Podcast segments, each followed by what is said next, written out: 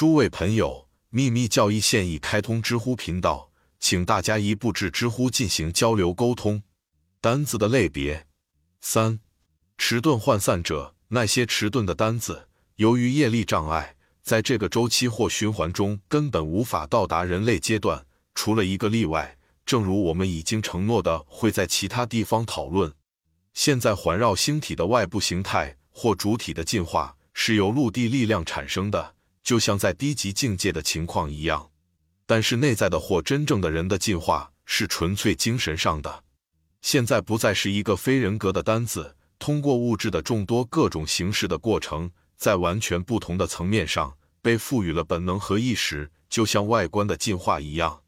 而是一次朝圣者的心灵穿越，不仅是物质，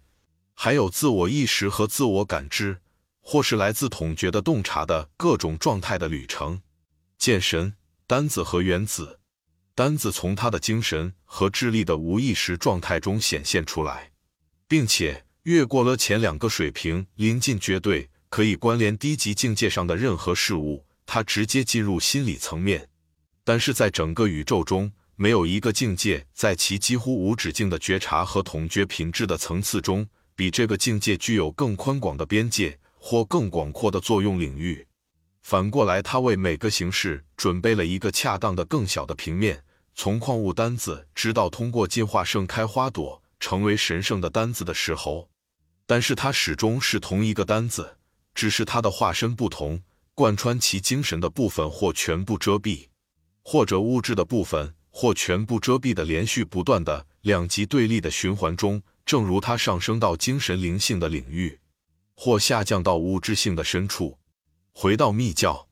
关于介于球体 A 上的矿物时代与人类时代之间的巨大时期，书中认为，球体 A 上的矿物时代的充分发展，为植物的发展铺平了道路。一旦开始，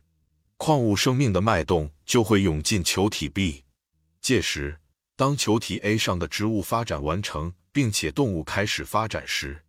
植物的生命脉冲涌向球体 B，矿物的生命冲动。传导到球 C，最后人类的生命脉冲终于来到球体 A。第四十九页，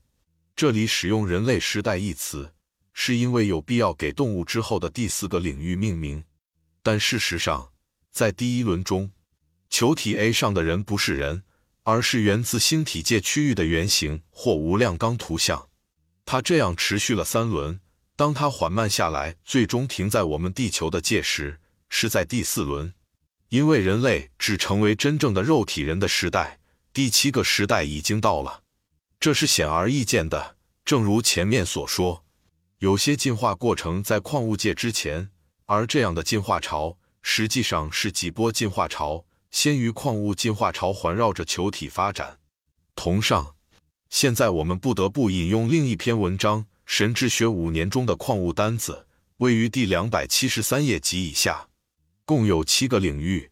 第一组由三个程度的元素或新生的力量中心组成，从 Mula Prakriti 或者更确切地说 Pradna 原始同质物质分化的第一阶段开始，到第三程度，即从完全无意识到半知觉。第二或更高的群体包括从植物界到人界、矿物界，因此形成了单体的本质程度的中心或转折点，被看作是演化的能量。元素方面的三个阶段：亚物质、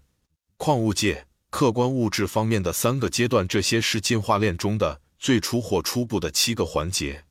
初步的，因为他们在做预备，虽然事实上属于天生本能，但是将之描述为亚自然演变更为准确。这个过程停止在它的第三个阶段，在第四阶段起始时，它在自然进化的程度上首次成为真正的人类阶段。从而与三个元素界形成，是 Sephiroth Number 生命能量的数量。正是在这一点上开始，这里的物质的客观存在的意思是区分宇宙的意图和职责。如果对于来自其他层面的生物的感悟是客观的，那么对于我们这个层面上的我们来说，还是很主观的。上行下效是法则，精神坠入物质中，相当于物质进化的提升。从物质性矿物的最深处重新上升到当下的状态，协同相应的有形有机体的消散，直至涅槃，及差异化物质的消失点。神智学五年第两百七十六页。因此，为什么在密宗中被有针对性的称之为进化波，以及矿物植物、动物和人的推动会在它的第四个周期或第四阶段停在我们地球的门口，就变得显而易见了。正是在这一点上，宇宙单子菩提智性将与原子能射线融合，并成为其载体。也就是说，它菩提智性将唤醒它 Atman 宇宙的精神体原则的感知。由此进入一个新的进化阶梯的第一步，这将引领他最终达到生命能量的第十级，自下而上树观顶。宇宙万物都遵循比你上行下效，人是宇宙的缩影。那在灵性层面上所发生的，在宇宙层面上会重演。具体化遵循抽象概念，对应于最高的一定是最低的，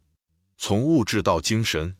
因此，对应生命树树观或上界三位一体的是三元素界。他们在矿物质之前见神之学五年中第两百七十七页的图表，而这用卡巴拉派的话说，回答了从超精神界到原型界宇宙分化为形式和物质世界。什么是单子？它与原子有什么关系呢？以下的回答是基于作者在上面引用的文章中对此问题的回答。作者所写的矿物单子什么都没有，是对第二个问题的回答，指的是目前存在于科学概念中的原子或分子。它既不能与微生物相比较，后者曾被归入多位纤毛虫类，现在被视为植物，被归入藻类。一定程度上，它也不完全是逍遥学派的单胞菌。当然，矿物单子与人类的单子在物理体或本质上是不同的。人类单子既不是物质的，也不能用化学符号和元素来表现它的结构。简言之，作为精神的单子，是一是完全整体，无边无际。然而，鉴于它的光芒，形成我们无知的称为的人类的个体单胞体。因此，矿物单胞体位于圆环的相反点，也是一从中延续出无数的物质的原子。科学开始将其视为个体。